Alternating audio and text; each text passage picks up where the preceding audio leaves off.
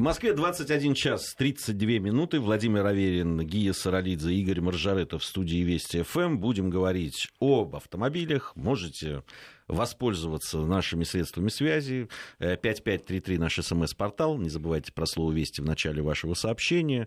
Можно пользоваться аккаунтами в социальных сетях. Они есть и ВКонтакте группа, и есть э, в Твиттере. Назвал WhatsApp? WhatsApp не назвал. Если у вас есть эта чудодейственная WhatsApp. система WhatsApp, э, то можете присылать э, нам сообщение по э, номеру плюс 7 903 170 6363.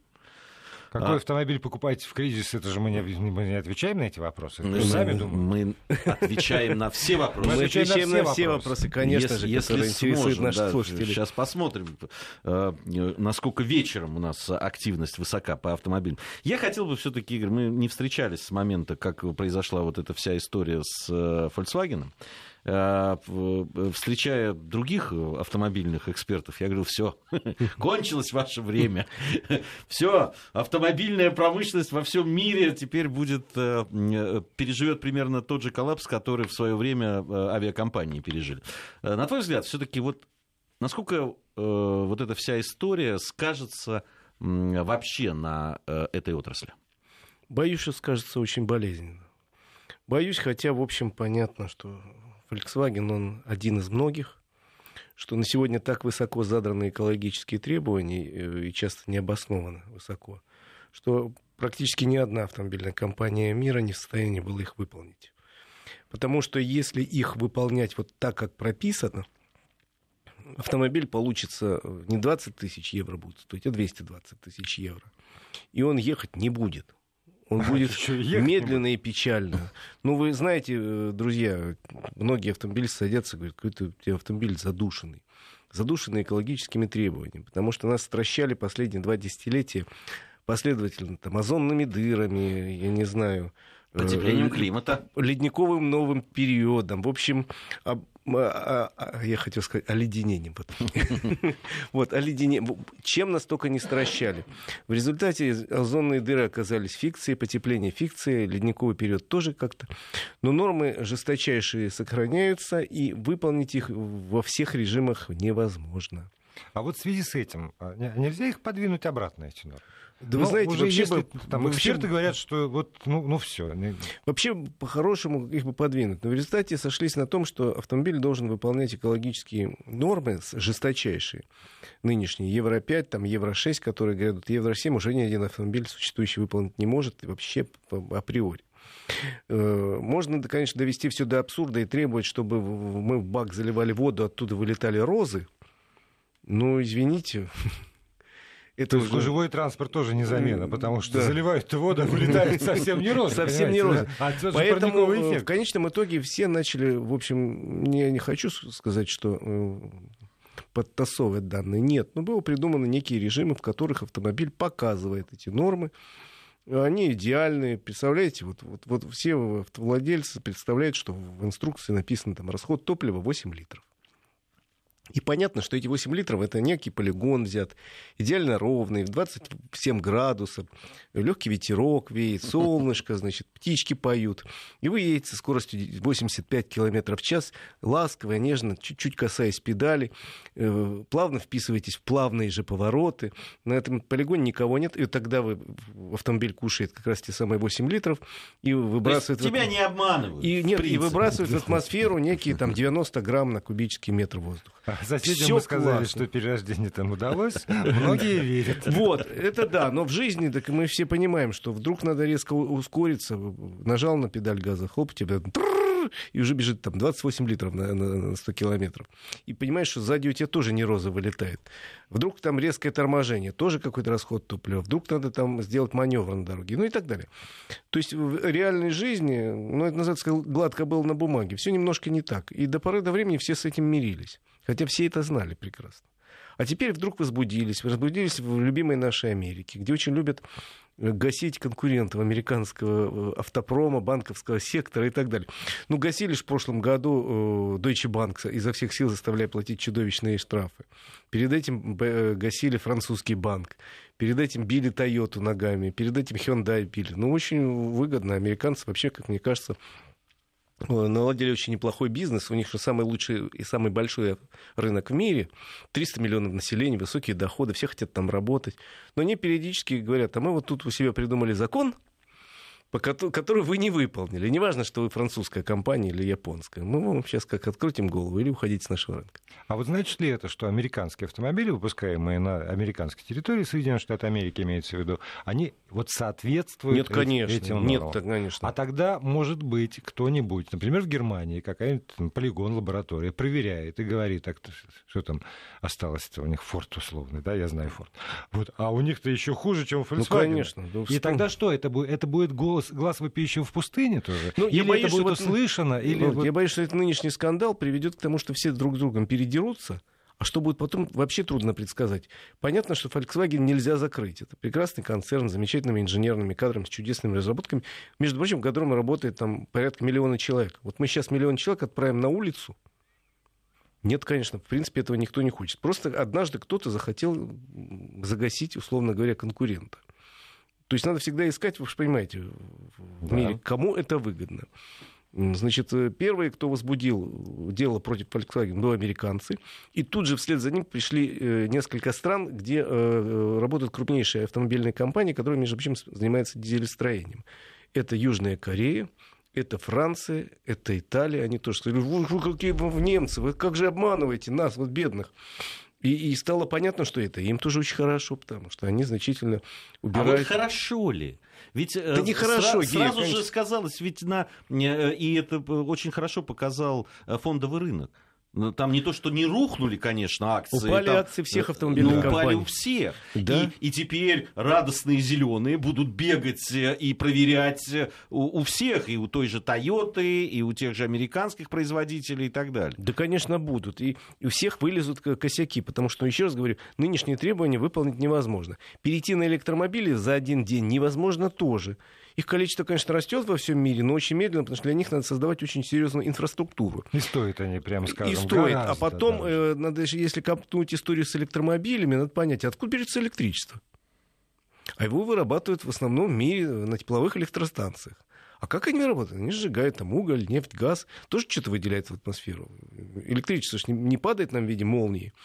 Так и не заряжает сразу все аккумуляторы, аккумуляторы сразу. То есть это тоже вопрос такой сложный. И я однажды встретился с одним руководителем российского представительства крупнейшего экологического э, фонда. И я говорю, чему? Что у вас сейчас главная задача? Мы, говорит, там, активно боремся с одной, там, условно говоря, французской нефтяной компанией, которая загадила все Северное море. И он долго рассказывал, какие негодяи вот Северное море изгадили, каких-то песцов прибили, там какие-то киты умерли. Я говорю, действительно сволочи какие. А кто вам платит? Он говорит, вот нам платит английская нефтяная компания. Это бизнес, ребят. Да, это бизнес. Это бизнес. При этом есть, конечно, экологи, э, такие энтузиасты, которые горячо болеют за свое дело. Но по большому счету экология тоже во всем мире это бизнес.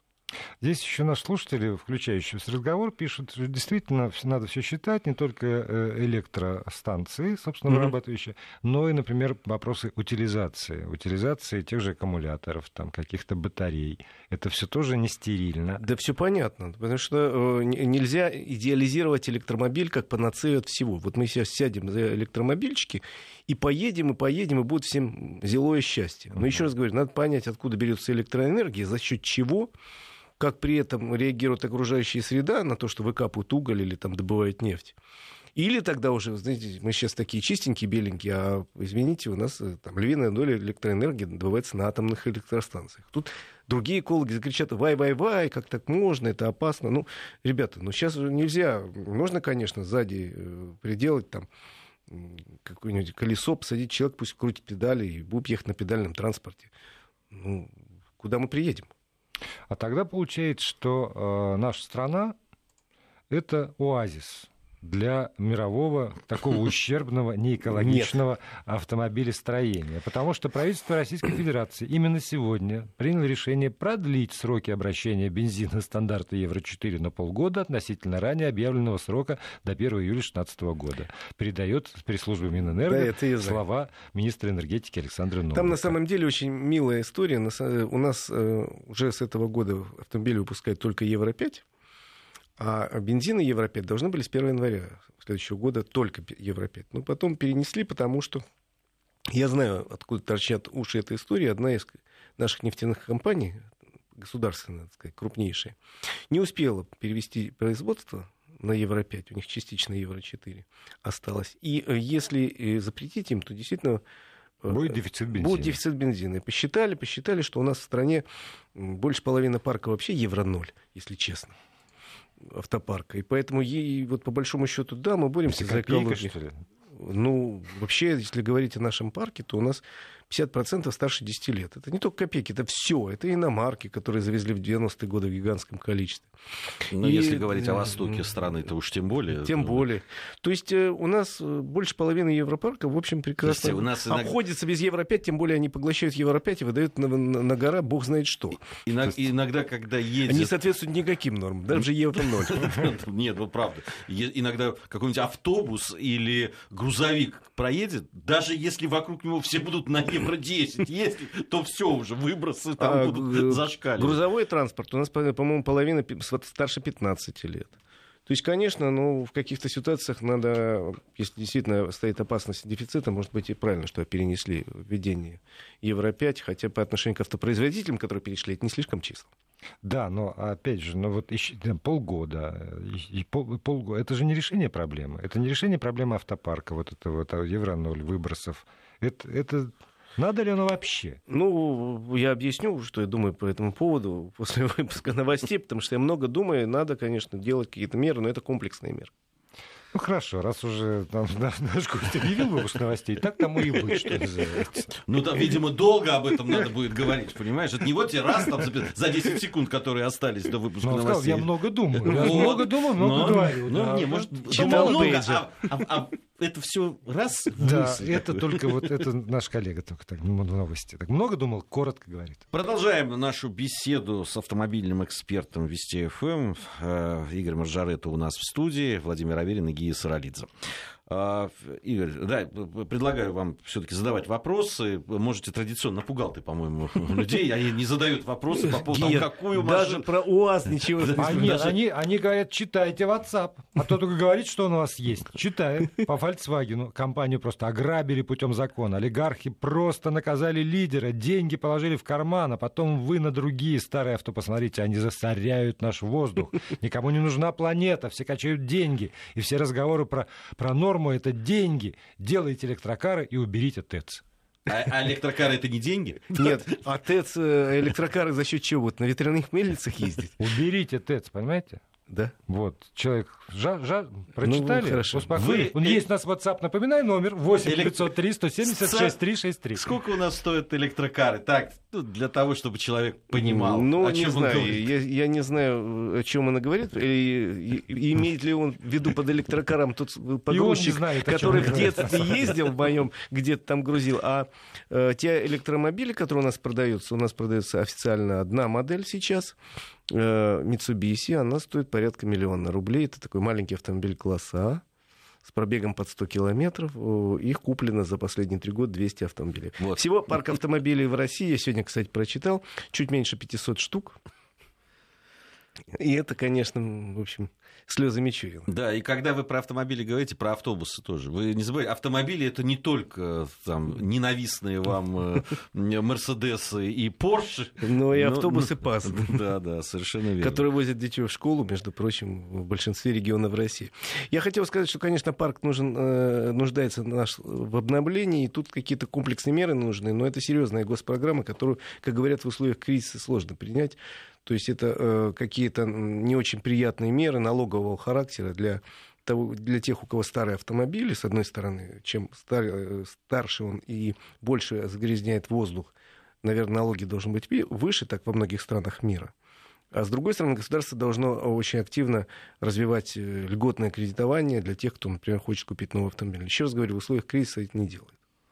Ну, вот смотрите, по, по аналогии хотя бы, если вот это решение о продлении э, сроков э, существования на нашем рынке Евро-4, установив при этом акциз на 3,5 тысячи рублей за тонну выше, чем Евро-5. Да. То есть все равно так или иначе стимулируется. Безусловно. При, приходите, это существует. Да, так... то тогда, может быть, по аналогии действительно и для автовладельцев вот какая-нибудь так, такая ну, же такой штука. проект давно в Минпроме есть, о том, что у нас будет прогрессивный налог, вместо транспортного он будет называться, видимо, экологический.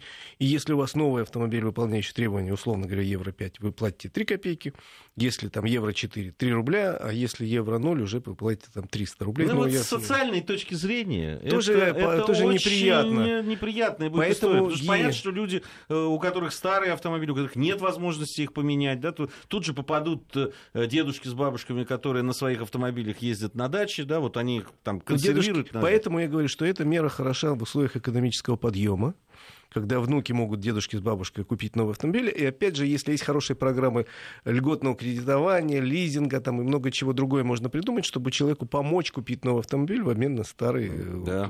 Да, да, да. Ну, я а надеюсь, мы доживем до этих светлых времен, когда так и будет. Иначе это будет удар опять по, по, по людям... самым незащищенным Незащищен... людям. Да, я с тобой совершенно согласен. И когда выступает тут дама на днях московская одна и говорит, надо запретить в Москву въезд автомобилей, там, у которых меньше евро, там, 4, я тоже всегда думаю о том, что пожилые люди, живущие в центре Москвы или, или в Черемушках, неважно совершенно. На которых... перехватывающих парковках оставляют свои автомобили, да, берут да, руки рассаду. у нас в Москве там, перехватывающих парковок? Ну, Видимо, я, эта я, дама не я знает. Иногда вот думаю, а вот если этой даме перекроют, ну, наверняка у нее есть или загородный дом, там, или дача, или что-то. И вот эти самые люди, которые, да. которым запретят с рассадой. с рассадой, встанут с этой самой рассадой, Вдоль дороги. Вдоль дороги, да. И вот э, выскажут свое отношение к тому. Ну, потому что вы правы, друзья, потому что всегда надо думать о том, что есть люди, которые ездят на старых шестерках не потому, что они так безумно любят эти шестерки, а потому что у них нет возможности поменять их на X6.